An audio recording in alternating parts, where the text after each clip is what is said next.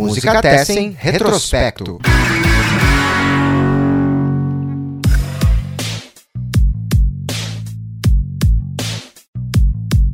Olá, olá! Muito boa noite. Eu sou Eduardo Osório. A gente está começando mais uma live aqui pelo canal do Música Tessen no YouTube. A gente está começando mais um retrospecto.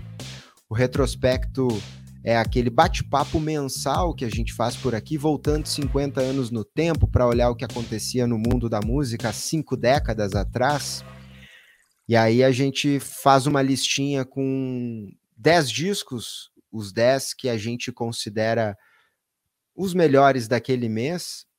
Aí eu, eu passo para os convidados uma lista prévia com discos selecionáveis para esse episódio. Normalmente são em torno de 40 discos, nem todos exatamente lançados em maio, como é o caso de hoje, mas no mês exato, mas a maioria, pelo menos pelas informações que a gente tem, é desse mês, e aí a gente faz essa listinha mais para brincar e para a gente poder bater esse papo e trazer um panorama. A gente não entra nos detalhes dos discos, a gente traz mais um panorama daquele mês, daquela época, do que estava saindo e do que a gente acha que vale a pena vocês conhecerem, vocês ouvirem, se vocês não conhecem.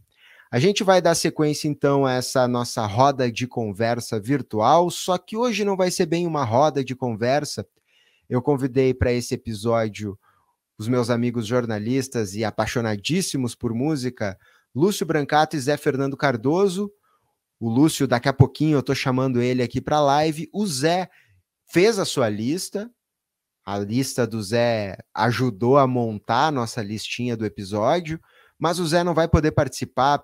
Ficou meio gripadão aí de última hora, pegou uma. Até o momento ele está bem, só não está muito é, disposto, né, para estar tá aqui conversando com a gente e tal. Eu falei para ele ficar tranquilo.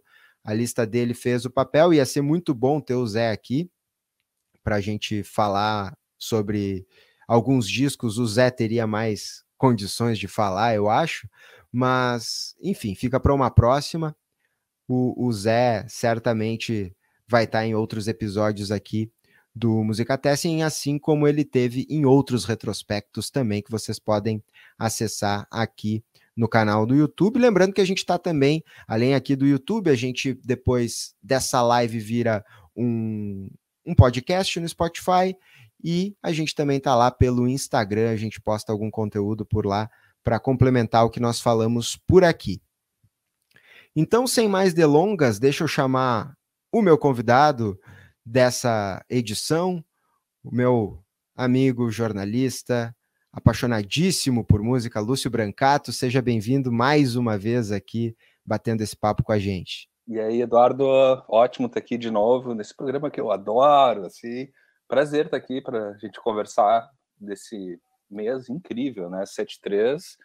De novo, eu já repeti isso num outro momento, né? A gente achava que 1972 tinha sido um grande ano para de lançamentos, mas 7.3 está aí para mostrar que, que tem muita coisa boa que foi lançada é, também, né? Os anos 70 para muitos a melhor é, década, né? de maneira é, geral e pode ser é, isso. o pessoal, o pessoal e também costuma... deixa eu já deixar também um abraço para o nosso amigo Zé Fernando, melhoras para eles e seja apenas uma gripezinha mesmo, em seguida ele já está aí incomodando a gente também, com certeza.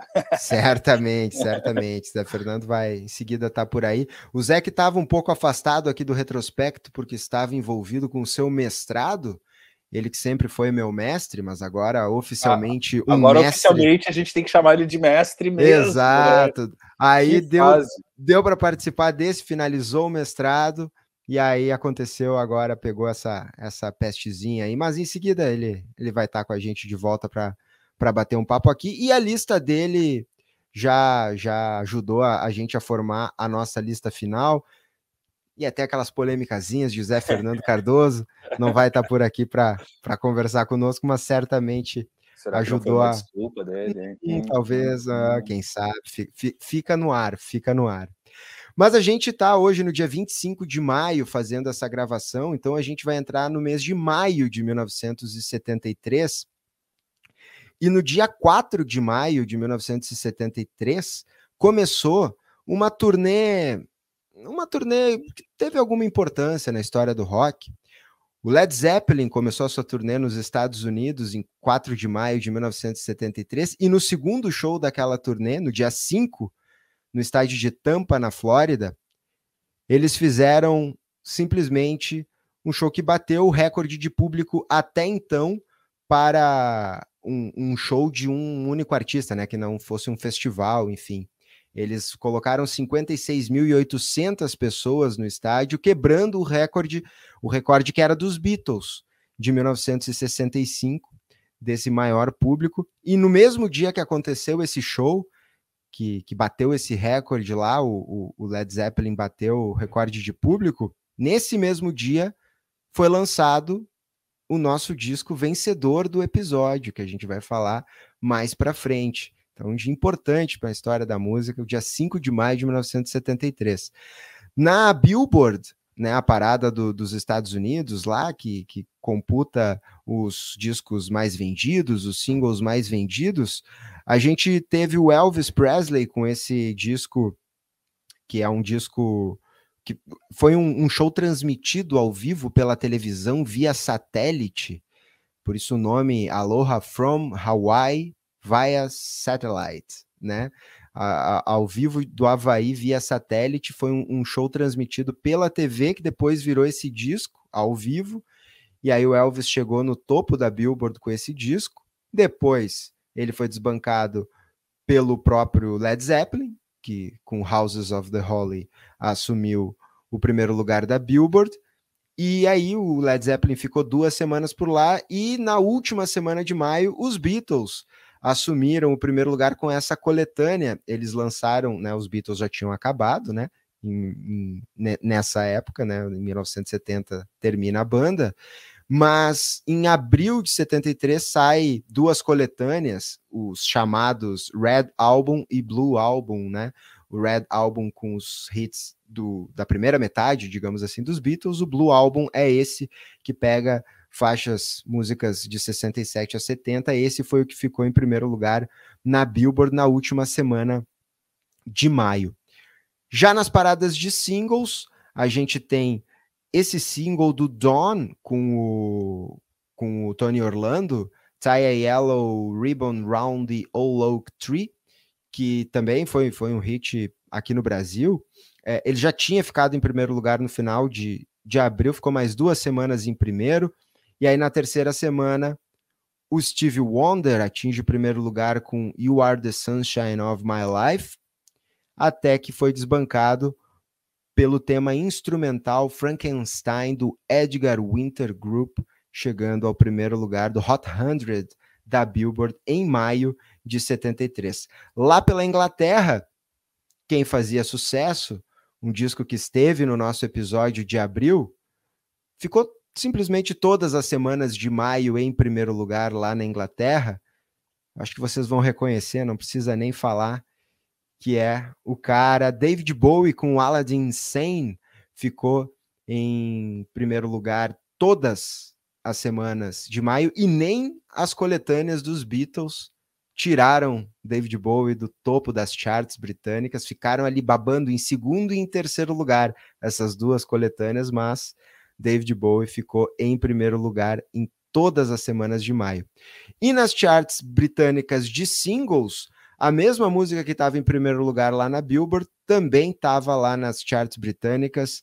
O Dawn, com o Tony Orlando, ficando em primeiro lugar metade do, do, do mês. Ficou, na verdade, uma semana em primeiro lugar e depois foi desbancado por esse single do Wizard, See My Baby Jive, Wizard, banda montada por Roy Wood depois do fim do Move, que virou Electric Light Orchestra.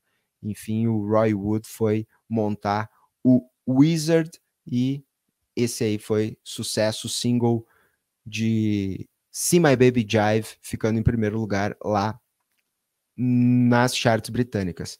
E para fechar essa passada por sucessos, aqui no Brasil, esse disco estava na, era um dos discos selecionáveis para o nosso episódio, mas não foi indicado por ninguém, mas fez relativo sucesso aqui no Brasil, tocou bastante nas rádios, especialmente a faixa título Viagem da cantora Marisa.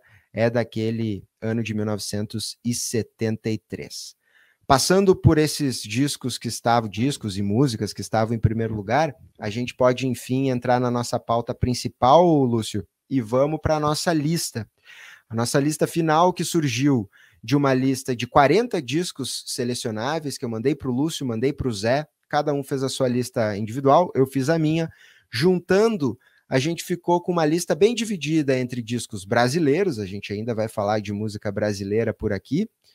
Tem três discos brasileiros, três discos dos Estados Unidos e quatro discos ingleses.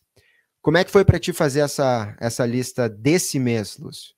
Foi complicadinha, hein? Porque te, primeiro tem muita coisa boa e muita coisa uh, diferente, digamos assim, né? apesar né, de, de, de, algumas coisas conversarem muito bem, assim, mas uh, eu acho que, que é foi um mês bem diverso, né? Com, com diferentes e boas opções para públicos variados naquele maio de 73, né? Então, mas e algumas, algumas polêmicas, assim, né? Que algumas eu, polêmicas, eu, eu, algumas sempre... heresias por parte do Lúcio, mas a gente. Exato, né? Porque eu, também vale lembrar que assim, eu sempre faço um. Eu adoro o, participar aqui, porque a gente eu acabo fazendo um exercício, uma brincadeira, assim, dentro disso, eu optando assim, cara, quais, né? fazendo uma volta ao passado, assim, quais álbuns eu, eu teria comprado naquele mês de maio, assim, mesmo deixando de lado alguns muito bons, assim como é o caso de, de, de do que. É, a gente vai do, falar sobre do isso. Spoiler, vai ter, vai ter o tempo para se explicar um pouco mais. Exato. Mas enfim.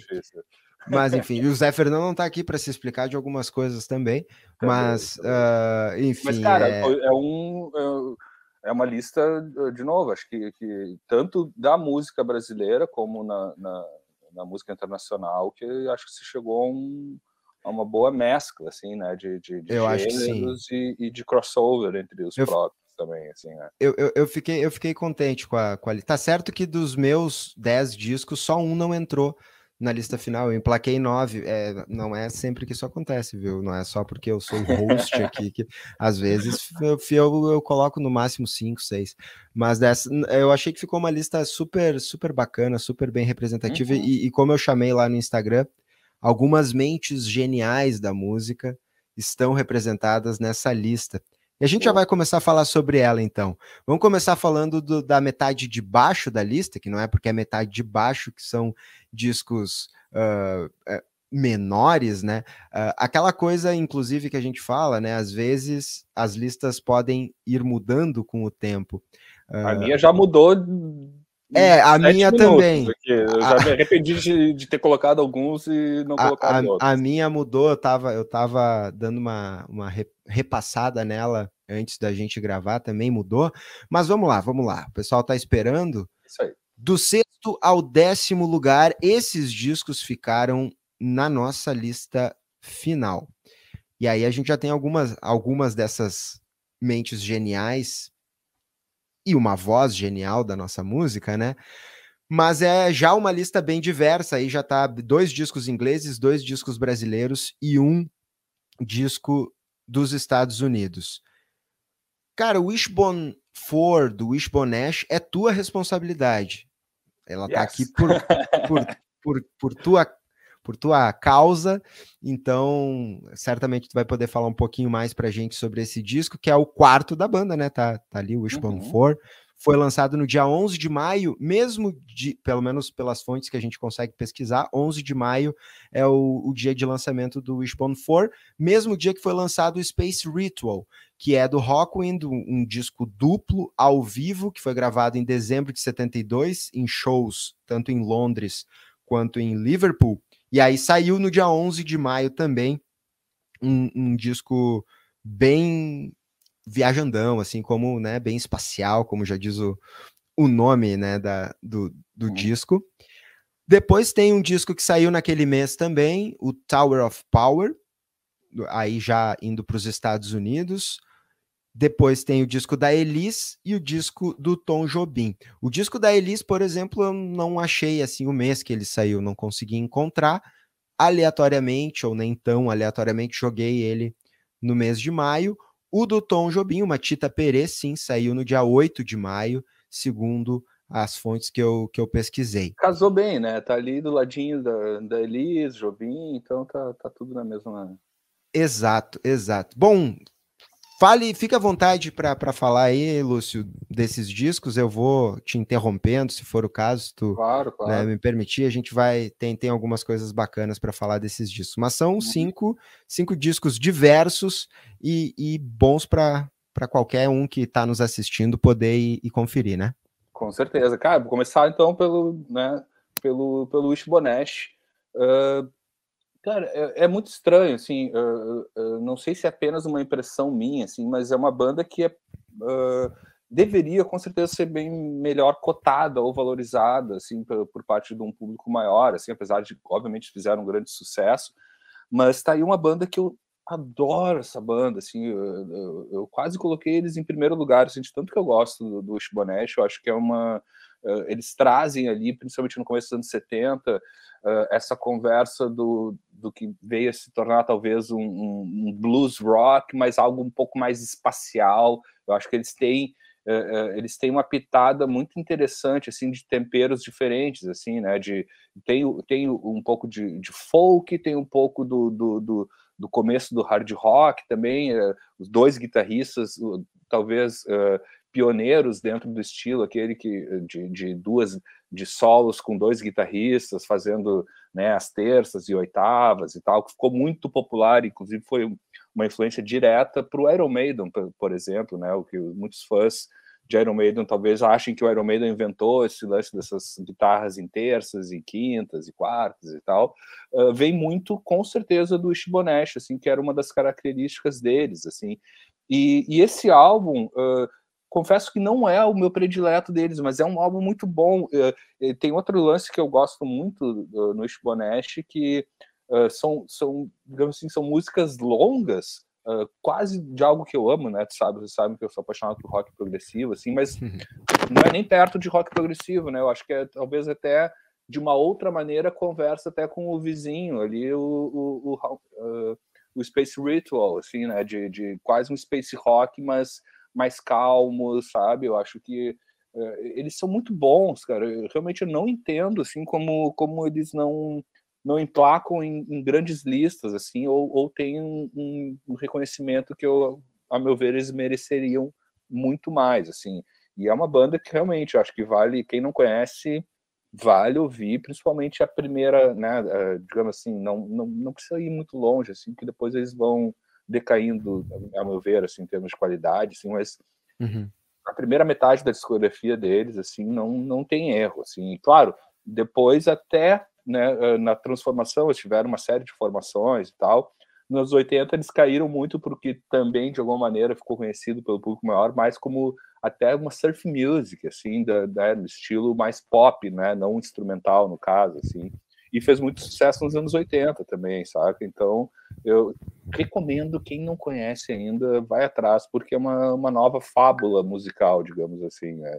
Eu sou um pouco suspeito, porque eu adoro eles, e, de novo, eu já teria colocado, pensando assim na lista que eu entreguei, pá, eu poderia ter colocado ele em primeiro, porque realmente merecem, merecem um reconhecimento maior. Não sei o que, que tu acha deles. Cara, eu, eu acho massa, mas é, não é assim. Não, não é uma. É o que eu falei, não, eu acho que a lista está extremamente bem, bem representada. Não é uma banda que eu colocaria na minha lista, não por, por achar ruim, mas uhum. porque tem outras coisas que eu acho outras mais legais. Que, é, exato, são outras, outras sonoridades que me agradam mais. Uh, do que exatamente o, o Isbonesh, mas é certamente uma banda que eu também preciso dar uma ouvida a mais também, porque Uh, como, eh, enfim, a gente vai fazendo as listas, né? E, e assim, são muitos discos, algumas Sim. a gente não consegue ouvir uhum. com, com, mais uh, atenção, né? Eu, por exemplo, eu vou, fa vou fazendo a minha lista e eu faço todos os meses, né? Então é, é bastante coisa. Aí, aí eu, quando eu fecho assim alguns, eu já eu ouço, eu tento ouvir pelo menos uma música no mínimo de cada disco, uhum. mas eu ouço um pouco mais. Algumas eu digo, cara, massa, mas não vai tirar aquele décimo lugar ali que eu, que eu acho E o engraçado é que daqui a um pouco, mais, depois, três dias depois, isso muda, né? Eu, exato, exato. Aqui, né, a no, gente precisa, é, é, exato, a gente precisa fechar essa fechar essa conta para apresentar a lista final, né? Uhum. Mas é mais ou menos isso. Por exemplo, o, o Space Ritual do, do, Rock, do Rockwind, eu gosto bastante, mas eu não, não teria muito para falar uh, sobre, é, sobre eu acho disco. que é aí que a gente está sentindo a falta do Zé, que eu tenho é... imagino que seja. Inclusive, eu ia querer perguntar, quando eu mandei a lista para o Zé, é, ele olhou né, a lista inicial, ele viu esse disco que aleatoriamente estava na era o primeiro disco que aparecia na lista, né? E ele disse: "Ah, tem um disco aí que é certo que vai entrar e vai ficar na posição que ele já tá" que é primeiro. E no fim o Zé não botou ele em primeiro. Ele no fim, não, até baixou foi bastante. Foi uma autossabotagem. Até, assim. até baixou bastante. Entrou, mas eu acho que entrou em sexto na, na lista dele, se eu não me engano. E aí até ia ser uma pergunta que eu ia fazer para ele. Mas enfim, é um, é um disco massa, é um disco legal, bem, bem eu, eu, eu acho que as pessoas podem dar, dar a chance, bota para rodar. É, Se curtir o clima, vai é, até o fim. Tem que, tem que, entrar no clima. Eu confesso uh, para vocês que, uh, cara, é quase uma lacuna dentro da minha formação, assim, ou, ou, ou, ou discoteca, ou ambos, assim. É uma banda que eu já ouvi, já tinha ouvido falar, já tinha escutado algumas coisas, mas é daquelas que, cara, por enquanto não bateu ainda, sabe? Uh, eles estão. Eu, eu, até eu queria que o Zé tivesse aí, porque eu acho que ele ia querer me matar, assim, porque eu, eu, o que eu acho da banda, assim, é uma. Uh, e talvez seja aí um dos méritos da banda, sei lá, cabe a cada um avaliar, assim, uh, que eles são muito uh, taxados, no bom sentido da palavra, de space rock, né? Que para mim Sim. também é uma, uma, é uma quase uma, uma sei lá, um, um, um, braço do rock progressivo, digamos assim, Space Rock, é, é, assim. Que... Só que eu acho é. que nesse caso é uma banda que uh, uh, não, não é que ele fala mal né, dos músicos, mas são os caras mais toscos, assim, menos virtuosos, mas uh, o que é interessante, o que eu acho interessante na banda, assim, mais como estudo, é uma, é uma banda, digamos assim, quase, quase que uma banda de garagem suja, né? Com, com né? sujo no sentido de, de, de, de timbres mais densos, né? Guitarras distorcidas, riffs e tal. É um progressivo quase garageiro, né? Daquela eh, rock garage, digamos assim, que, que eles veem um pouco disso também, a banda, né? Do, do final dos anos 60 e tal, muito comum, principalmente nos Estados Unidos, Detroit, Califórnia também e tal. Então, uh, mas realmente é uma banda que eu nunca me atentei muito, assim, mas até depois de, de algumas audições que eu fiz para o programa hoje, uh, vale a pena o estudo, cara. Eu acho que, que é, um, é um campo que eu ainda não. Às vezes eu até evito explorar alguns campos com medo de gostar e ter, ter um monte de disco da galera de novo também, assim, saca? Então eles entram um pouco nessa minha lacuna que deve continuar por um, um bom tempo ainda afastado, mas eu acho que é super rico musicalmente, assim, eu acho que eles trazem uhum. uma proposta diferente, assim, não é muito, né, não é muito comum a gente ter isso na, na história da música, digamos assim. É, Quase é, um certo pioneirismo, né, de, dentro da onda deles ali. E a banda do Leme, antes do Leme montar o Motorhead, né? O Leme Exatamente, só podia, né? Era baixista e, e até em 75 o Leme sai do, do Rockwind e monta o Motorhead. Uhum. E, e tá nesse disco também, ele canta em algumas faixas, sim, toca baixo. Sim. Então acho que é, e daí fica até mais fácil de, do, da galera que tá nos escutando e assistindo entender, né? Eu acho que é uhum. como se tu colocasse o, o, o, o Leme, vamos pegar assim, só por ser o mais popular, assim, tentando tocar um rock progressivo, um space rock, só que talvez uhum. não tendo, né, o, o, enfim, a mesma noção ou querer ter a mesma noção musical do, do, desse gênero, assim, o que acaba sendo nesse caso, legal e criativo por trazer algo diferente, né, dentro dessa história do space rock tal. Agora, para mim, é, é, uma, eu, tive, eu tive duas surpresas nessa lista uh, ao ouvir, que eram uma, uma, um grupo eu já tinha ouvido falar, já conhecia, mas conhecia uma outra coisa delas que não entrou no fim, as Pointer Sisters não entraram na lista final, entrou na minha lista individual, um disco, enfim, procurem o disco de 73 das Pointer Sisters que eu achei bom. Maravilhoso.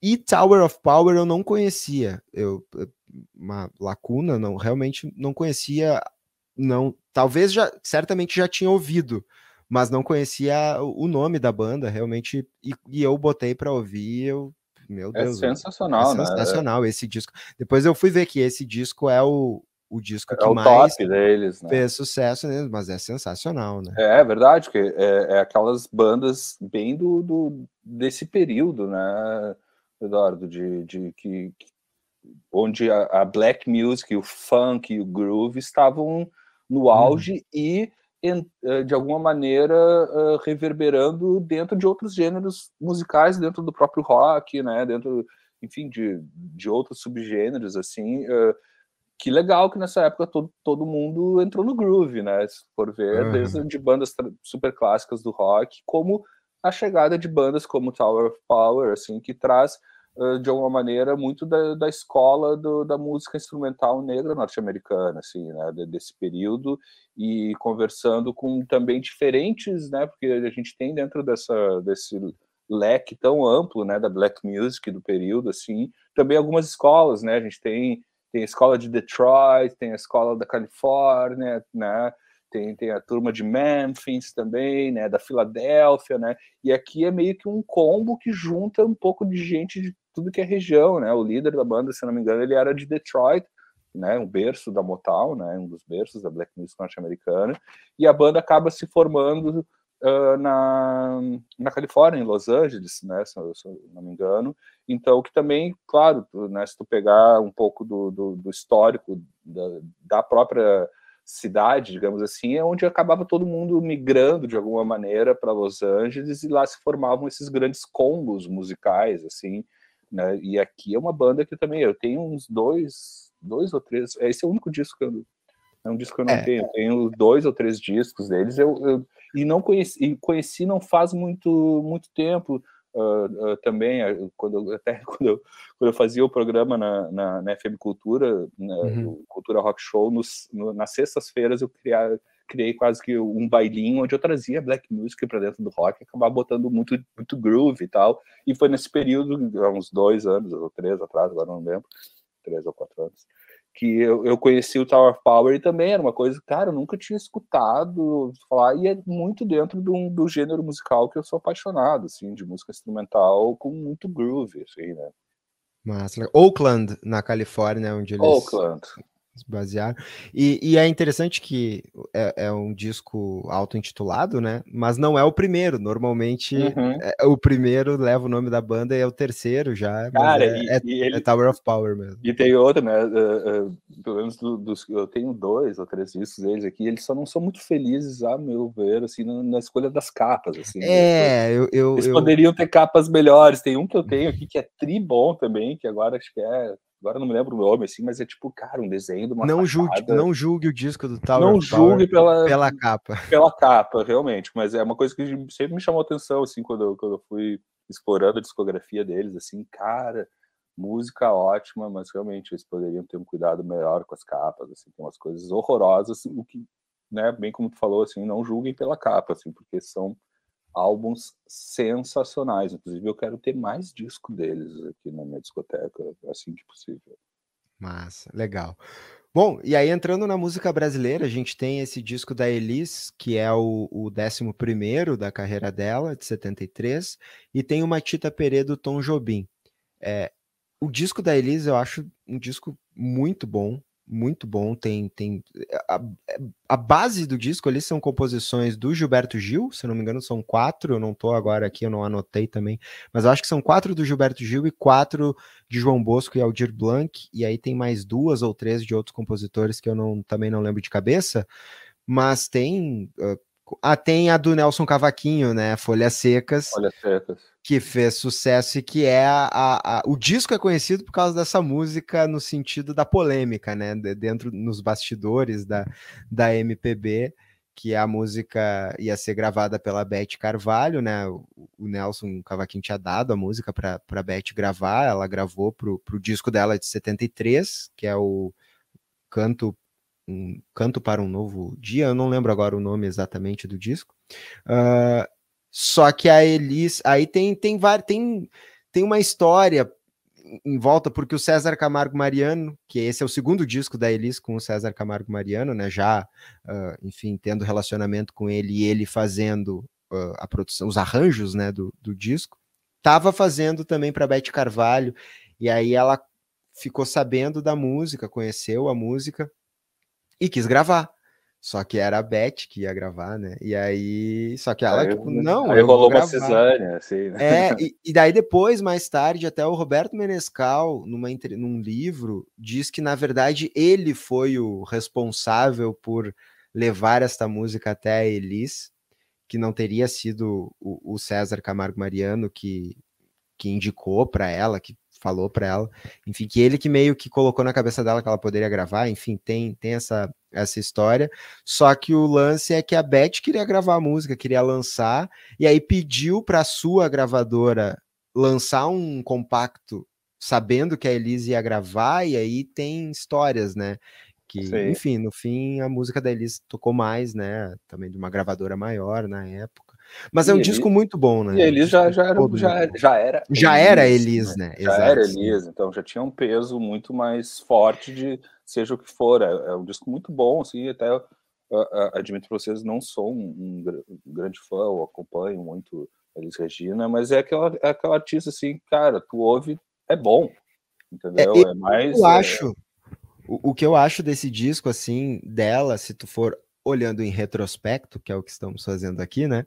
Uh, ele é um disco que ele vem depois do disco de 72 dela, que é magnífico, maravilhoso. Uhum. É, inclusive, quando a gente fez o episódio que esse disco entrou, o Nino, que participou do episódio, disse: Ah, eu fui ouvir o disco, e aí eu olhei a, a, ali o, o, repertório do disco, né? E, de, e pensei, isso o Nino falando, e pensei, ah, mas também esse disco só pode ser muito bom. Aí eles apelou, né? Só pegou clássico. Aí ele parou e disse: Não, parei, são clássicos por causa desse por causa disco. desse disco, exatamente. Então, na verdade, parece uma coletânea, mas é um disco o de 72. E aí ela lança esse, que é ótimo, maravilhoso, e em 74 ela lança com o Tom Jobim, o Elise Tom, de 74, que é outro disco maravilhoso, outro dos melhores da, da, Então ele fica no meio ali, né? Do lançamento. Acho que ele acaba perdendo um pouco desse do brilho, talvez, ou ficando um pouco mais ofuscado por estar entre esses dois lançamentos, assim, que são fora da curva para uma cantora fora da curva, né? Sim, uh, e aí talvez por mais é um disco sensacional, assim, tem, tem músicas muito muito boas. E o Matita Pereira do Tom Jobim tem Águas de Março, né? No abrindo, que depois, aí, aí no ano seguinte, com a Elis, com que Elis. teria a versão definitiva, né? É, tá tudo conectado aqui nessa, nessa, nessa lista, assim, né? Que faz sentido, né? E também, né, gente, uh, pô, esse disco do, do Jobim, eu, eu acho também um, né, quase redundante dizer isso, mas um dos grandes trabalhos dele, assim, porque uh, também é um momento, assim, até fui escutar de novo o álbum, fazia muito tempo que eu não escutava, assim, pra, né, para estudar aqui para o episódio.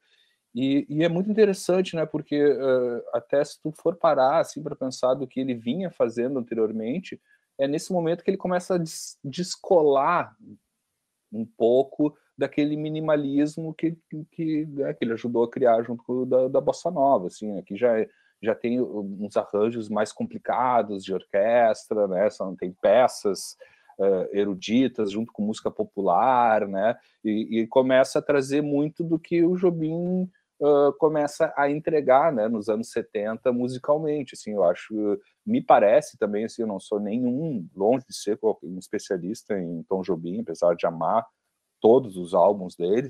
Uh, aqui me parece quase que aquele momento de transição, assim, né? Que, e, e até lendo, lendo sobre o álbum, ele começou sendo gravado no Rio de Janeiro e, ele acabou não gostando do resultado para sair ia sair pela Philips, se eu não me engano.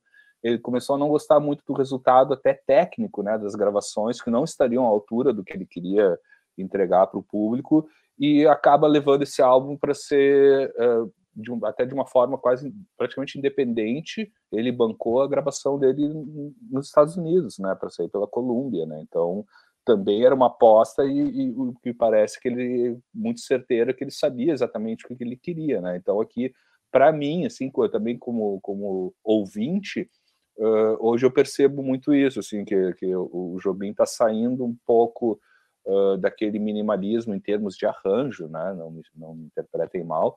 Uh, e, e, buscando peças mais elaboradas, que é o que tem nesse disco, assim, para mim é uma das grandes obras-primas, assim, do, do, do, maestro, né, que ele se junta também com outro maestro, que agora me fugiu o nome, que ajuda... Klaus Ogerman, o um alemão. o alemão, né, que era da, da Colômbia também, então, puta arranjador, assim, e acaba, né, alguns arranjos que ele já tinha feito com o Caíme, né, e, e leva junto, mas eles remexem bastante na obra e é uma, uma das grandes peças musicais, dá para se dizer assim, da, da obra do Tom Jobim. É, esse Interpretado, disco... inclusive, por grandes sinfonias Sim. no mundo inteiro até hoje, né?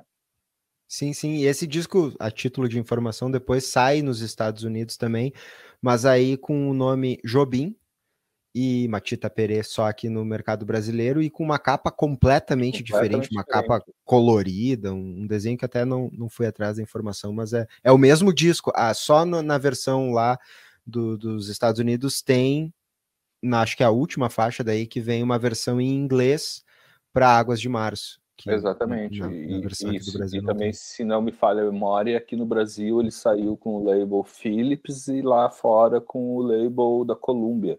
Não hum. tenho certeza, assim, eu ia pegar o disco aqui, mas não, não achei ele aqui na discoteca agora.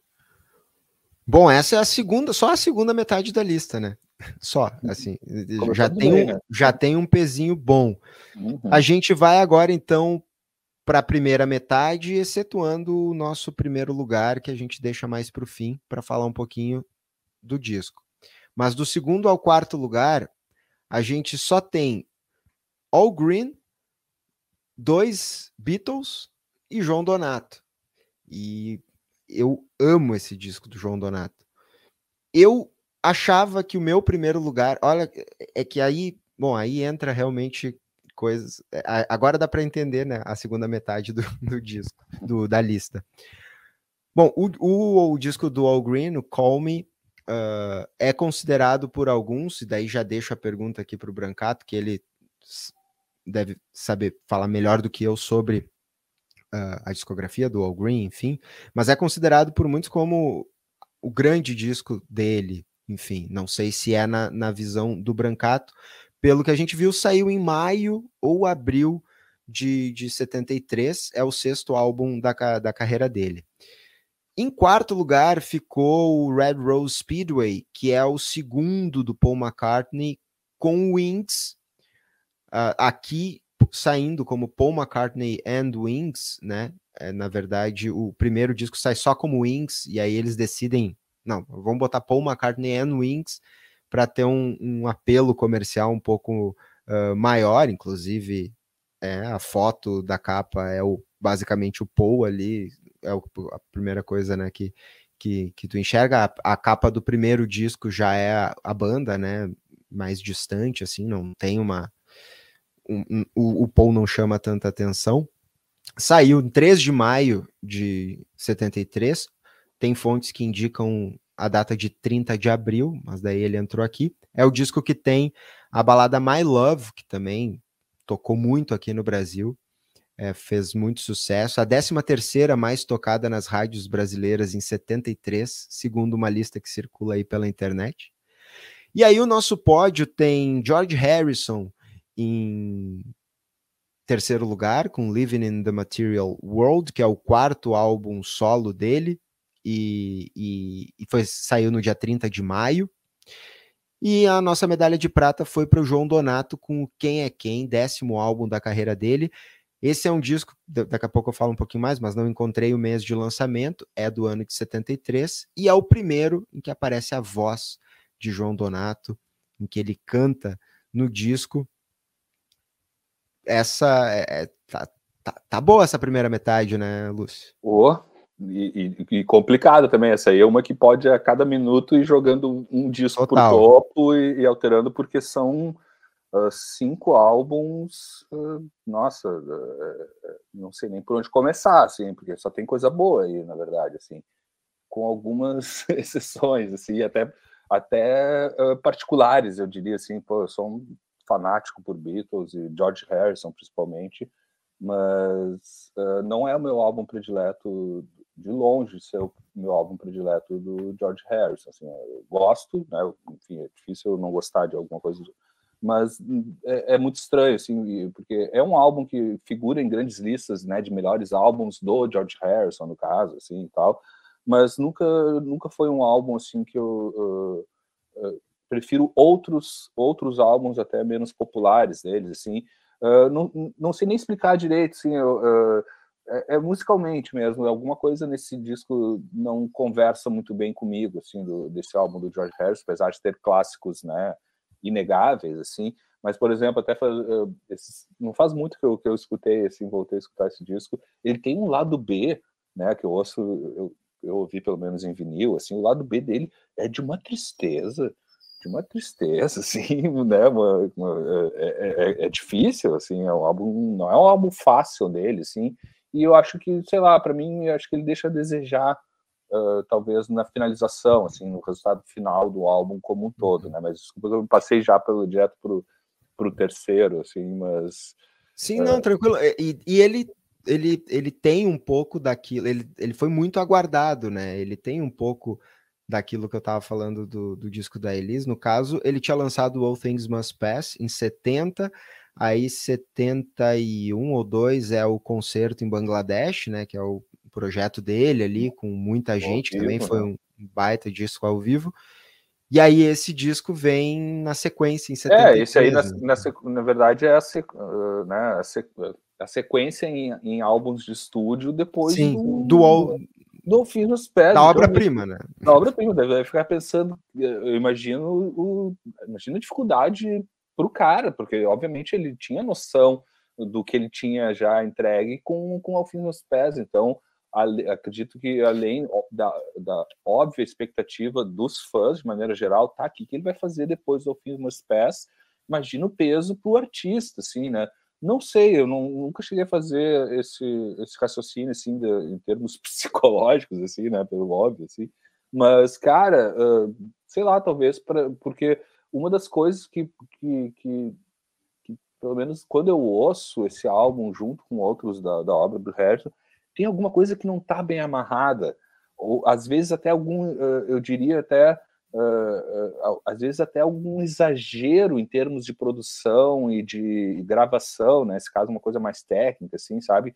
De ter um monte de overdub, né? Não que não tivesse no Office Pass também, assim, mas uh, eu não sei, uh, talvez uma explicação pensando agora, assim, acho que tem muita coisa onde poderia ter sido mais simplificado em termos de gravação, né? De tipo, ah, várias camadas de, de, de guitarras, violões, teclados e tal, e fica uma coisa que às vezes me parece meio embolado, assim, uhum. né, nesse álbum. Talvez por isso não seja o meu, não seja o meu um dos meus prediletos, assim, de um cara que eu sou absolutamente uh, fiel é, era, e, esse, e esse seria um disco para a gente é, colocar na, na conta também de, de Zé Fernando. Ele certamente iria nos, nos trazer mais informações. É, com certeza, com certeza. Com certeza. O Zé que não colocou o disco do Paul né, na lista dele, foi o teu primeiro lugar.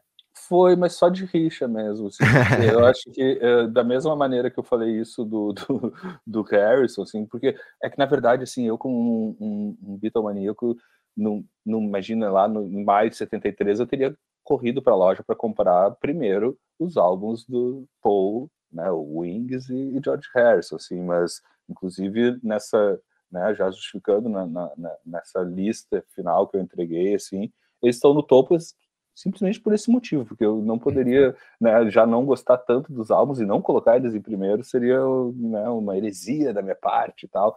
Mas também o Red Rose, cara, vamos lá, uh, não, também não é uma grande obra, assim, também azar me julgue, assim, mas também não é uma grande obra do, do, do Paul com Wings, assim, apesar de, cara, é um disco diferente do Harrison, assim, é um disco que eu gosto muito de ouvir, assim, eu só tô fazendo essa comparação com outros trabalhos do Wings e Paul uhum. né, nesse, né, na primeira metade dos anos 70, que acho que superam em outros sentidos esse disco, assim. Mas é um disco muito gostoso de ouvir, cara. Eu acho que uh, da, da, é diferente, por exemplo, por isso que eu não coloquei o Harrison em primeiro, e sim o Paul, porque eu tinha que ter esses dois no topo de qualquer jeito, desculpa aí, mas é, é, um disco que é muito mais leve de se escutar, assim, sabe? Eu acho que é uma audição que flui melhor do que uma audição do, do, do, do Living Material World, do, do George Harrison, nesse caso, assim. E, e, acho que tem músicas muito bonitas, assim, e, e, uma sonoridade ainda crua, né, que eles tinham nessa fase, assim, o, o Wings, assim, de, acho que às vezes eles mesclavam e muito bem, assim, de coisas muito mais produzidas com algo que tu via, assim, que era propositalmente mais uh, orgânica ou crua dentro da gravação, assim, eu, eu acho um, um baita disco, assim, mas, claro, tem, assim como no Harrison, tem discos bem melhores, assim, do, do Paul, Sorry, Massa, legal. É, eu, eu botei os dois na minha lista. Eu, eu preferi o do Paul ao do, do George. E, e acho que, que são, são discos bons. Eu, eu gostei, assim, gosto dessa coisa um pouco mais soturna, assim, da, uhum. do disco do George, e que não, não é o caso é, do disco do, do Paul, né? Mas é, são eu, eu, eu na minha lista ficou o Paul só não ficou na frente foi por um ponto né e, e esse um ponto foi o Zé Fernando que, que tirou dele né o Zé, o Zé não listou o disco do Paul listou só o, o George eu sabia que isso ia acontecer é, mas enfim já o, o disco do All Green eu ficou na minha terceira posição e e eu achei que ele ia entrar no meu pódio mesmo eu achei que ele poderia ficar até um pouco mais para cima, mas daí depois. É, enfim, é, falaremos é mais sobre isso. É, mas, mas é um disco, é um disco muito bom, né? O Green é, é, sempre bom, né? Cara, é aquilo que eu, que eu falo com outro contemporâneo dele, com Curtis Mayfield, assim, eu acho que, que eu, inclusive, eu botei, acho que botei na minha lista também, porque tinha algo do Curtis Mayfield, eu sempre coloco. O Al Green, principalmente nessa fase, assim, vamos lá, quase toda a, a, a década de, de, de 70, mas principalmente a primeira metade, cara, não tem disco ruim. Não tem disco ruim. E aqui, falando desse álbum de 73, cara, ele vem numa sequência, assim, que acho que é 7-2, o, o Let's Stay Together, Sim, e o, e o os dois, I'm né? Still in Love With You. Os, isso. E vem com, com dois altos álbuns também, altos plays no, no, em 73, com o Call Me e o Living For You. Então tu vê que o cara tava no, sabe, no auge da, da, da produção, assim, e, e, de novo, não, não me parece ter coisa ruim na, no, no é, é aquilo, pode ir de olho fechado no garimpo, se tu pega um All Green, não, não vai ter música ruim, sabe?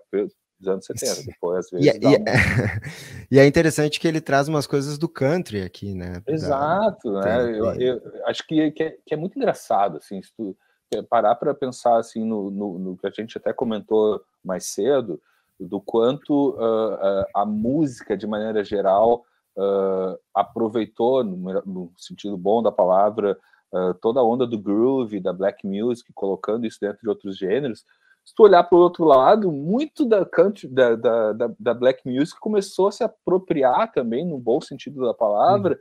da música branca, de alguma maneira, né? Do, seja do country, seja do folk também, tem muita coisa de black music nesse período de uhum. artistas que tinham daqui a pouco muito groove. Bill Withers, né? É Bill Withers, muito... por exemplo, né? Então é, é muito, cara, é muito engraçado assim parar para pensar nessa, nessa, nessas trocas, né? Enquanto uhum.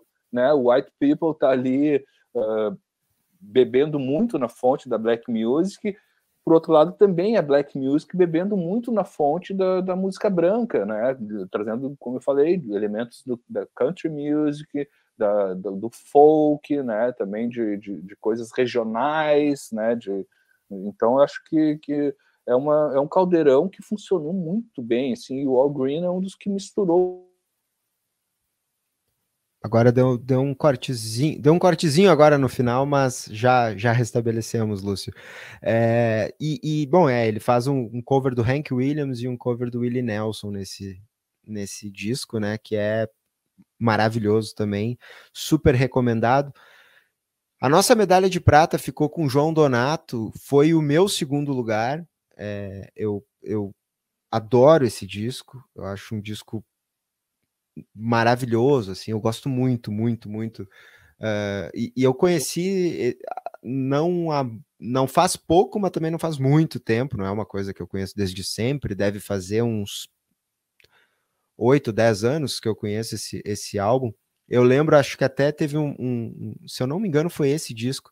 A gente estava falando alguma coisa de João Donato e, e um, um amigo meu aqui, amigo nosso também, colecionador de discos, que participa aqui do, do retrospecto, às vezes me perguntou se eu preferia. Não lembro se era o Abed Donato ou outro disco dele, ou Quem é Quem. Uhum. E eu achava, e na hora eu botei para ouvir assim, não, é o Quem é Quem, nem, nem, eu gosto muito desse disco, o João Donato canta pela primeira vez, né, nesse disco aqui, e apesar dele não ser um, um grande, ele não é um cantor, não, né? Cantor, mas funciona, mas né? funciona Porque muito bem, é muito, muito legal. Muito. Ele... Eu adoro ele, esse álbum também, eu, eu fico com a mesma opinião, assim, cara, é, para mim é o disco do, do João Donato, né? É. Tem muita coisa boa e, e, também agora pensando aqui, né, Eduardo, vamos fazer um, um, quase que também um retrospecto ao que se disse antes do, do Tom Jobim, só que de maneira inversa, né? Porque nesse uhum. momento, musicalmente e, e, e, pessoalmente, ele está retornando para o Brasil, né, é. né, depois de um período longo, né, acho que, se eu não, desculpa se eu estiver enganado, mas se eu, se eu não me engano, ele, ele, ele foi para os Estados Unidos naquela primeira leva junto com a galera que foi para o Carnegie Hall, né, não sei se é exatamente uhum. isso, mas eu acho que sim, né, do concerto do, que teve lá da Bossa Nova e tal. E ficou por lá, ficou quase 10 anos, ou ficou 10 anos nos Estados Unidos, uh, gravando lá, né, fazendo arranjos e, né, e, e, e, tocando com outros músicos e tal. E nesse momento, em 70 e final de 72, início de 73, ele retorna para o Brasil. Ele se divorcia, né?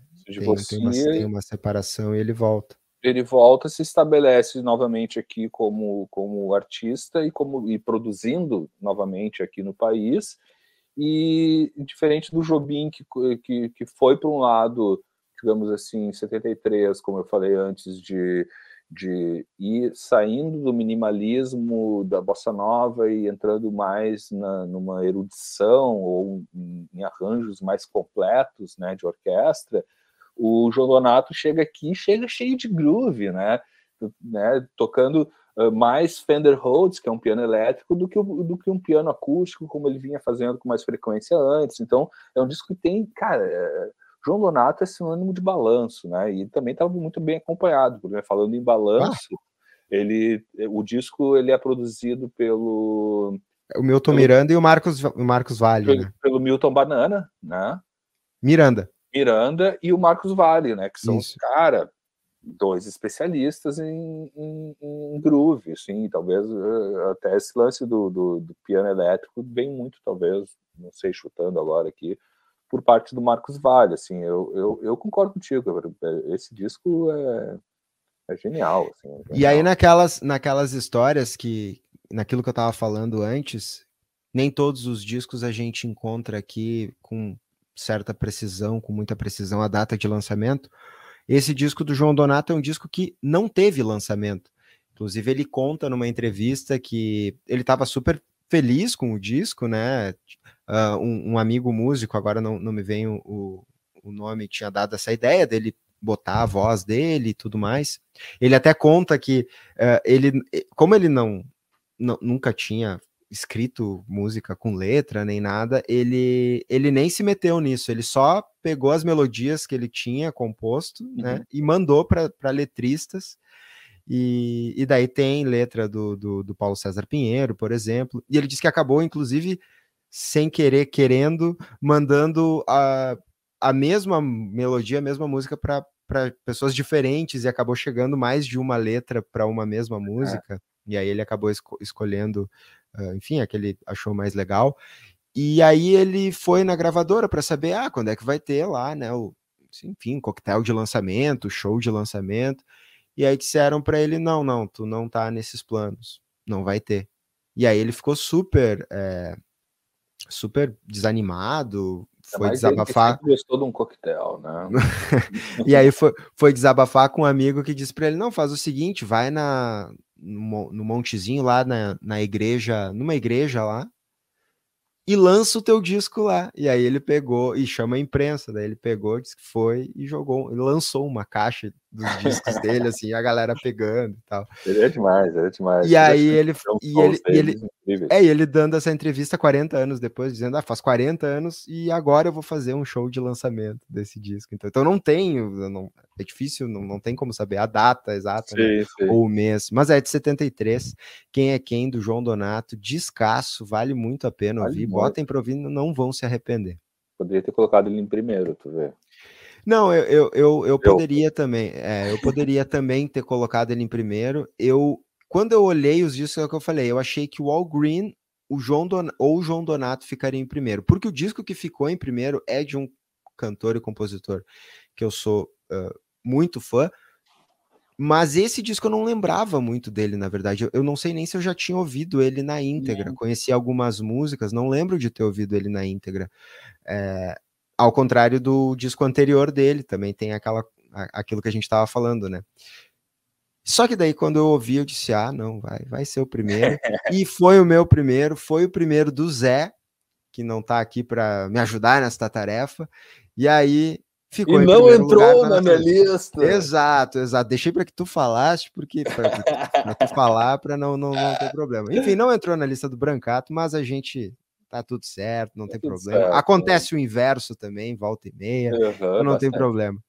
Então, eu tô falando do disco do Paul Simon, There Goes Rhyming Simon, que é na discografia é o terceiro disco solo dele, mas é quase que praticamente o segundo, né? Ele lança um antes da dupla com o Garfunkel, depois ele lança, ele faz a dupla, faz aquele sucesso absurdo, monstruoso, e aí termina a dupla, ele lança o Paul Simon, que é esse disco que eu estava dizendo, de 72, que eu adoro, é um dos meus discos, eu, eu nunca fiz e nunca vou fazer, eu acho, uma lista de 10 mais da vida, mas hum.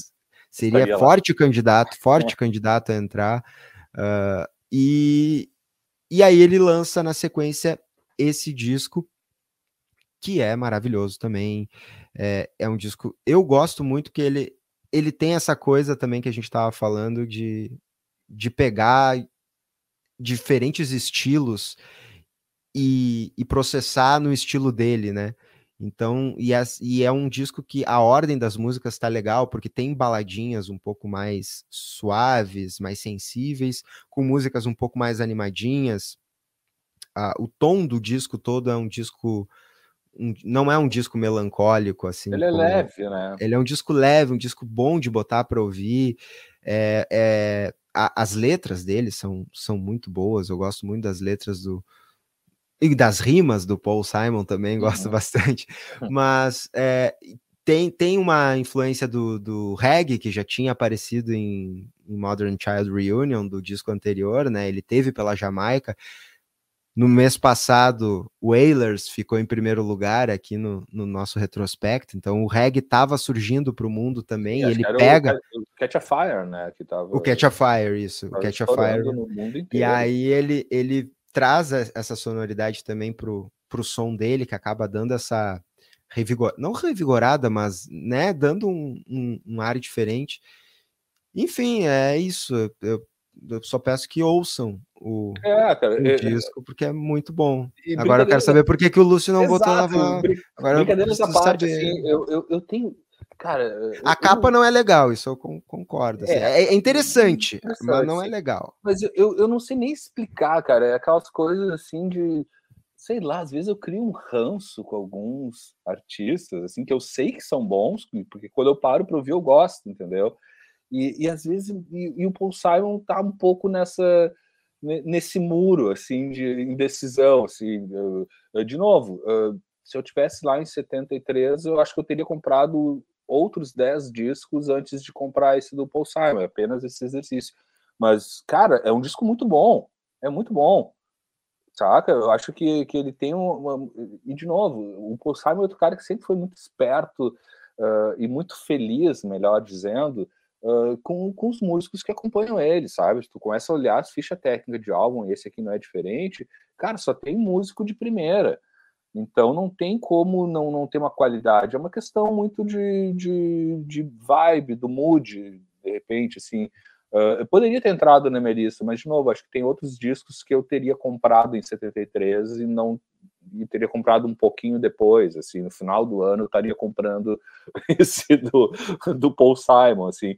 Mas, de novo, é um artista que, cara, uh, eu não sei, eu tenho, eu tenho essa, essa rebeldia, digamos assim, com alguns artistas que eu sei que são bons, eu sei que eu vou gostar, mas eu tenho até uma certa preguiça de começar a gostar, ou até um medo de também ter que comprar de novo um monte de discos. Assim. eu já tô nessa fase, assim, tipo, cara, eu sei que é bom, mas não, não me deixa escutar, assim, para eu não ter que ir atrás dos plays, assim, saca?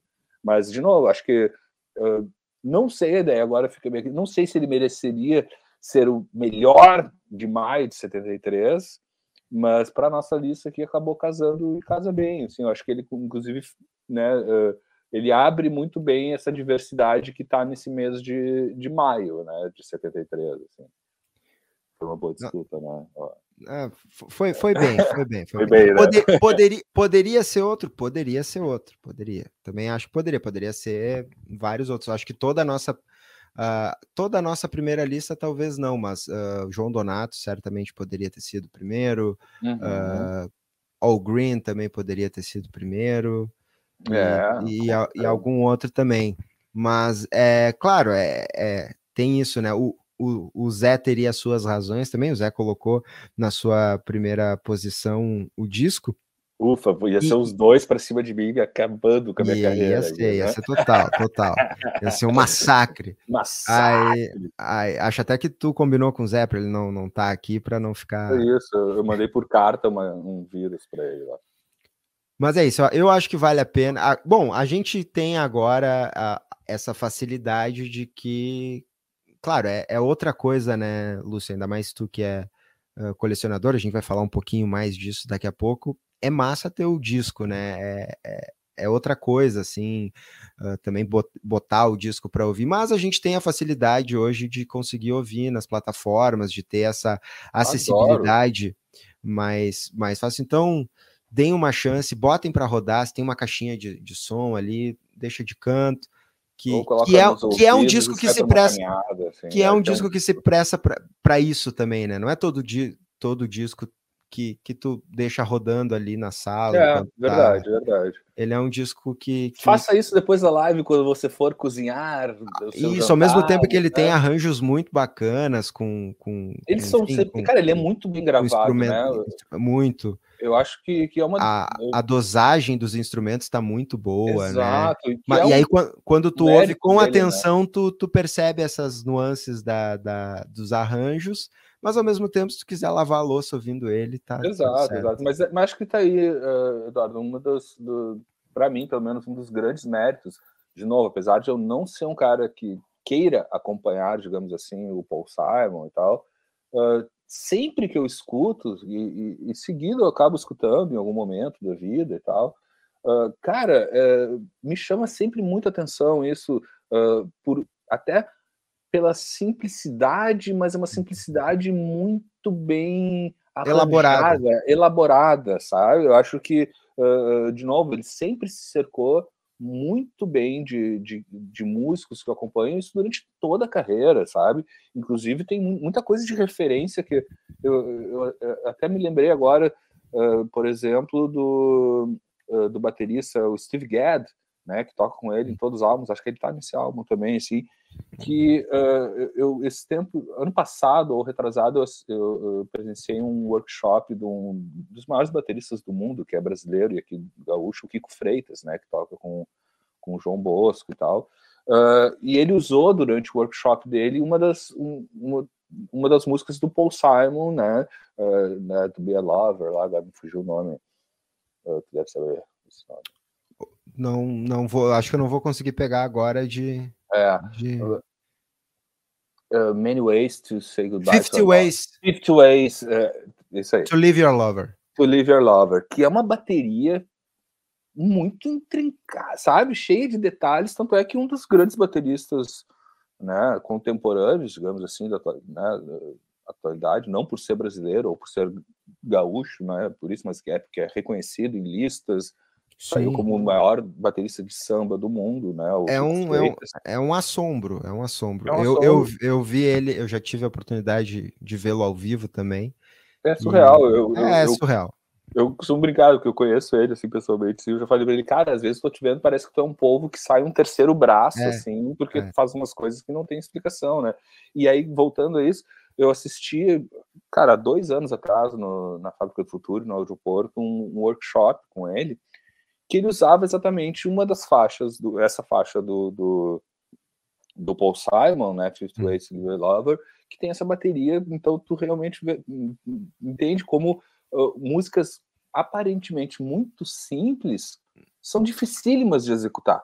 É, tá, né? Ele faz aquilo, aquilo que não é simples parecer simples, né? Exatamente, né? Então eu acho que uh, para mim pelo menos tem muito isso em toda a carreira do Paul Simon, né? Foi um cara que uhum que na simplicidade do que se escuta por trás disso tem muita informação, uhum. tanto na música quanto na letra, né? Pô, as letras são né, geniais, assim. Então eu acho que eu tô me redimindo com contigo e com o Zé Pedro. Ah, não, não, mas eu tô, eu não tô mentindo, eu tô falando a verdade, assim, realmente eu acho, eu acho que tudo isso é uma questão mesmo de mood, ah, não, é isso, é isso. Eu, eu entendo porque acontece, acontece muito. E essas tuas listas são muito loucas, né? Dá vontade de a gente ouvir tudo e tudo parece bom, assim, quando a gente é, chega nas últimas, assim. Tem, e brinco, a gente brinca com isso, cara. Eh, no dia da live, tu vai rever a lista e tu já pensa, bah, poderia ter botado é, aqui, mexido, que porque vai tem, mudando. Assim. Porque a música tem muito isso também, né? Exato, tem do dia que tu tá mais dia. afim de uma coisa. é, se tu me pedir pra fazer né? uma lista do,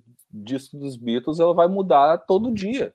Uhum. Vai ter um primeiro lugar diferente, assim, se eu fosse fazer isso, assim, ou Beach Boys, Kings. E só para explicar a capa, porque é, ela parece umas coisas meio aleatórias jogadas, e é mais ou menos isso, porque é, são, na verdade, ele tá fazendo aqui, a capa tá fazendo alusão a algumas músicas do disco. Aí tu uhum. tem Take Me to the Mardi Gras, aí tu tem essa essa máscarazinha de carnaval aqui. Aí tem American Tune, aí tem essa referência à bandeira dos Estados Unidos. Kodachrome tem essa lente de câmera. Tem a One Man's Ceiling is Another Man's Floor. Aí tem essa cadeira no teto, essa cadeira no, no, normal aqui, enfim, e aí eles resolveram fazer dessa forma. Hum, acho poderia que não ser foi. essa capa, né? A capa poderia ser só essa da, das cadeiras que eu acho linda, assim. É, poderia, é. poderia ser só. Ah, talvez não, não entraram num acordo e daí resolveram é. botar tudo. a gente sei. tem essas opções, qual que a gente foi? Ah, não sei, todas. todas. É, pode, pode ter sido isso, mas enfim, essa, essa foto ia ser legal. Acho que se uhum. fosse essa, enfim, mas enfim. Mas o disco é muito, muito bom, ficou no nosso primeiro lugar. Ouçam Paul Simon e todos os outros que vocês não vão se arrepender, eu tenho certeza. Uhum. Bom, Lúcio, chegamos a, a, ao momento final aqui, final. ponto final do nosso do nosso encontro, falando sobre e teve muito, tinha muito mais coisas, né? Tinha discos muito massa, como o, o disco, um disco que é que ele quase entrou na minha lista, mas não entrou, que é o do Michael Oldfield, do Tubular Bells. Acho que entrou na minha, né? Entrou, entrou na tua, é. entrou na tua e chegou, cheguei a pensar, porque é, é um disco que eu achava, eu não sei quando eu comecei a ouvir, eu digo, não, mas eu já ouvi isso. Sim. Depois eu fui ver, eu acho que foi trilha sonora do, do, do, do Exorcista, Exorcista, né? Então, isso, isso. Então, acho que foi acho por aí que, daí, que eu cheguei mas, mas, me pareceu muito, sabe o que, que me pareceu? Eu até cheguei a procurar para ver. Me pareceu músicas de suspense de programas de auditório. É. Eu ele... posso, eu, eu posso estar tá falando isso, parece que eu estou fazendo uma. Um, tipo, é criticando. pejorativo. Né? Pejorativo, não, mas estou dizendo de, se, de, de programas uhum. que talvez tenham se apropriado ou não. Eu, mas... eu juro que, que me deu aquele clima de, sabe, quando tem um quiz, alguma coisa, que a pessoa tem que responder. Eu, é, eu não tinha pensado nisso. É uma boa, é uma boa ilustração, assim, do, do... Porque ele tem essa história do suspense é, muito, né? E, e, e, sei lá, pensando agora, assim, né? Claro, hoje a gente já tem né, o que aconteceu, né, com, com essa música, que foi trilha do filme e tal, blá blá blá. mas sei lá, tentando olhar agora com certo afastamento, assim, uh, é um, o, o trabalho é, ele é quase o que a gente chama hoje de um desenho de som, né? Sim. É, é ele é, e acho que daí casa muito com isso, com essa tua impressão, assim, que é muito muito boa, assim, realmente parece uh, parece uma série de vinhetas, hum. né? De tanto vão de se encordoando, né? Do programa de auditório, como poderia ser o que acaba, acabou se tornando, em, né, em muito momento, um desenho de som que, pô, tu, tu, tu tira essa trilha do, do Exorcista, não é o mesmo filme. Não. Né? Parece redundante falar isso, mas, cara, aqui é um caso que, que, que, que complementa com, com né, a, o, o áudio com o visual, né? O audiovisual realmente se forma de, de, de uhum. alguma maneira, assim, porque também eu, eu coloquei na minha lista de novo, por, por, talvez pelas informações que a gente tem hoje em dia. Não sei se em 73 eu ia achar lá grande coisa, talvez, ah, é um disco, acho que é muito isso, ele é um disco de desenho de som, de, uhum. de e não é, e diferente de ser um, uh, que tem também, né, não é um, um, uma música ambiente, não, acho que ele é de, é, não, de, de sound design mesmo, Sim. assim, saca? Eu acho que ele vai muito nessa onda, assim. Mas Maravilha. eu gosto. Eu, eu acho que tem até outros discos dele que ele tentou fazer e nunca chegou a um resultado tão bom quanto, quanto nesse, na verdade. E assim, as nossas listas individuais, a, a, lista completa, final do episódio, as nossas listas individuais, minha, do Lúcio e do Zé, que não pôde estar aqui presente com a gente no bate-papo, estão na descrição aqui do, do vídeo no YouTube. O pessoal é só entrar ali e ver. E também estão estão os 40 discos da lista geral, né? Que, que o pessoal pode conferir ali. Se quiser fazer a sua própria lista dos 10 mais e botar nos comentários, concordar, discordar, fiquem à vontade. Aqui a gente faz isso, né? Volta 50 anos no tempo, dá uma olhada no mês a, a gente está passando por 1973, agora em 2023, vê o que tinha de lançamentos, faz essa lista para bater esse papo, como eu bati hoje aqui com o, o Lúcio Brancato, falando sim dos discos, mas né, dando essa pincelada. Alguns a gente fala um pouquinho menos, outros um pouquinho mais. A gente não chega a destrinchar nenhum disco aqui. Mas a gente faz muitas descobertas às vezes, né? Eu, eu mesmo faço a, a, pesquisa, uma pesquisa prévia, indo em alguns livros, alguns sites. Esse alguns... é o barato do, do, do Música E muita coisa eu pego e eu, eu só pego e não conheço. Depois eu uhum. vou ver. Depois eu vou. Como o Tower of Power, que eu não conhecia e foi a, uma baita descoberta para mim. Eu acho que em cada edição, cada episódio tem pelo menos umas três ou quatro descobertas né, inéditas, assim, para pelo menos Mas tem, mim, muito, muito tem muita descoberta que a gente pode fazer também em outros lugares aqui no YouTube. Então, eu já quero perguntar para o Lúcio, quem está nos vendo aqui pelo YouTube, está vendo o Lúcio Brancato com arroba Plays ali do lado. Lúcio, o que é o Autos Plays? Autos Conta Plays, pra gente. Então, eu resolvi me aventurar também nesse mundo de YouTube. Era algo que eu estava há muito tempo querendo fazer uh, faria de qualquer maneira, porque é algo que eu sou muito apaixonado. Vocês podem ver aqui, eu sou cercado de discos e tal, que é um canal voltado ao universo de LPs, exclusivamente discos de vinil, né? Que vai ter LPs, EPs, né? Singles e tal. E, e, é um canal que eu criei para compartilhar, na verdade, com, com as pessoas o, essa minha paixão pelos discos e o, e as histórias por trás de, de, de álbuns, né, de gêneros. Então, é, na verdade, é explorar muito a minha própria discoteca aqui, que eu, que eu venho acumulando ao longo de muitos anos. Né? Eu sou da geração, né, assim como tu, começou a comprar discos, já a mídia existente era LP e fita cassete, sim. Então, eu posso dizer que, sei lá, desde os anos 80, eu vou formando essa discoteca que eu tenho hoje, assim. Então eu queria muito compartilhar com a galera, assim, algo que porque é algo que eu já acompanho, que tem muito no, no exterior já de colecionadores trocando figurinha, né, falando sobre suas coleções e tal. Então eu resolvi trazer para cá também isso, assim, algo que acho que ainda não é muito forte, assim, né, em termos de desse tipo de conteúdo aqui no Brasil. Então estamos aí explorando, assim, no bom sentido da palavra, é claro. Então, criei esse canal, que é o Autos Plays, está já disponível, estreou agora, segunda-feira, no YouTube. Então, vocês já encontram Autos Plays no YouTube, com só botar YouTube barra arroba Plays, já cai direto no canal, e também um canal que também vai complementando algumas coisas no Instagram, que também é só colocar arroba Plays, tu cai lá. E tô, tô adorando, assim, essa nova aventura, algo que realmente uh, é do meu dia a dia, né, o que eu, né, não tanto durante a semana e tal, mas principalmente fim de semana, que eu paro para escutar discos e tal, então eu quero, quero e estou trazendo para esse canal esse tipo de conteúdo, uh, literalmente explorando a minha própria discoteca e colocando para fora as informações, eu, né, acho que eu já tenho uma estrada também como jornalista, uh, dentro do mercado, né, dentro do, da editoria cultural e musical, então é muito legal que alguns dos discos que vão aparecer têm informações que eu peguei direto com artistas em entrevistas, assim, sabe? Então, acho que, acho não, acredito muito que seja um conteúdo diferente dentro desse universo de LPs que felizmente está crescendo cada vez mais, assim. Então, estou bem feliz, assim, estamos no comecinho e tal, então acho que, que a coisa já está andando bem, assim, para o que eu gostaria e acho que, enfim, vai vir muita coisa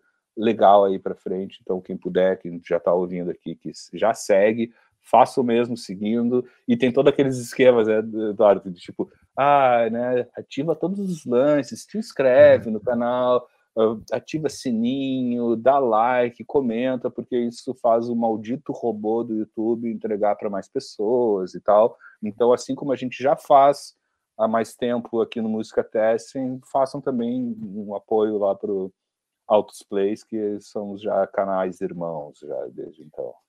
Massa, maravilha. Bom, vida longa ao Autos Plays, já estava curtindo ali a, as primeiras dicas, tem os garimpos também, né? Tem tudo, isso, vai ter muito isso, que é, uma, que é uma coisa que eu faço. Quadros, né? Alguns quadros. É, vai ter quadros fixos, o garimpo é um, né? Porque é uma das coisas que quem gosta de LPs uhum. é, é, é das atividades, digamos assim, que a gente mais gosta de fazer, que é em feiras, sebos, coleções, sei lá, onde tiver, eu até brinco isso num dos vídeos, onde tem uma pilha de disco, a gente está ali garimpando e tal, assim, e algo que eu sempre gostei de saber dos outros, né, nem, não, não só pelo meio online, mas tipo um amigo, cara, eu fui na feira tal lá e comprei, cara, o que, que tu pegou lá, o que que tem e tal, então isso que eu vou trazer também em forma de quadro, assim, que eu faço muito garimpo, uh, de trazer, assim, ó, que, que eu achei, pérolas que tu encontra, e de gêneros variados, né? Porque uh, para o bem e para o mal dos meus vizinhos, eu tenho um, um gosto musical muito eclético, assim, então acho que também o canal não se prende de maneira alguma a nenhum gênero específico, isso é bem importante, assim, porque eu posso estar falando de um álbum de música erudita e de heavy metal no dia seguinte, entendeu? Porque são coisas que naturalmente eu já já escuto e consumo muito, assim, então música é com a gente mesmo, né, Eduardo? Massa, que legal, que legal. Lúcio, valeu pela parceria mais uma vez, por bater esse papo aqui. Daqui a pouco chamo de volta e seguimos. Sempre um prazer, sempre ligados. um prazer. Que bom. Um abraço. Abraço. Obrigado, obrigado para quem nos acompanhou até aqui também e até o próximo retrospecto. Em junho de 73 a gente volta. Até lá.